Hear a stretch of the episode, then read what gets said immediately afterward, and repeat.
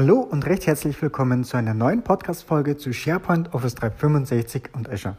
Mein Name ist Dennis Hobmeier und heute geht es um Planner und eigentlich um eine Kleinigkeit und zwar diesen Subtasks. Generell ähm, zur Aufgabenverwaltung, da habe ich ja schon eigene Folgen gemacht und eine eigene Folge.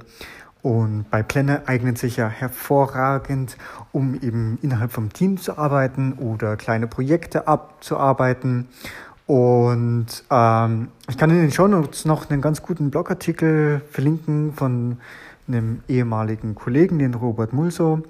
Der ist MVP bei AvePoint und der beschreibt auch ganz gut, A, wie man sich die, wie man sich den Planner ähm, organisieren kann in, ja, nach dem Management Scrum oder auch äh, nach dem Kanban-Ansatz.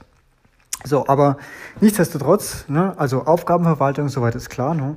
Und äh, ein Punkt in den Aufgaben ist, ich kann Unteraufgaben anlegen. Also im Prinzip, ne, ich habe eine Aufgabe wie zum Beispiel ähm, die Messe SharePoint-Konferenz im Juni in Wien.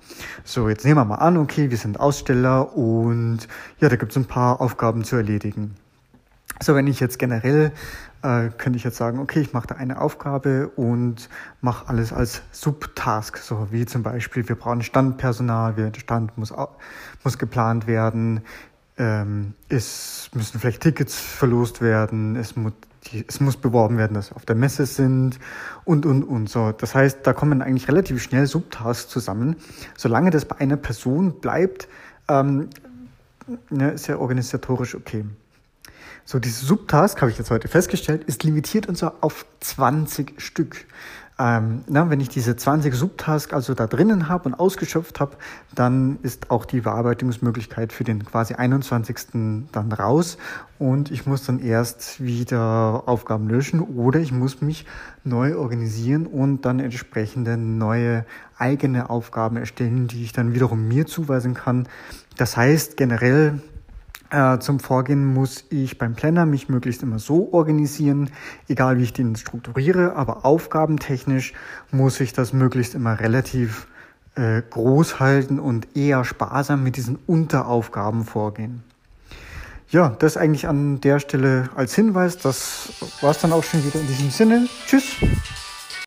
So, das war live. Also ich habe gerade im Hintergrund äh, das Handy, die Klingeln war ja nicht zu überhören.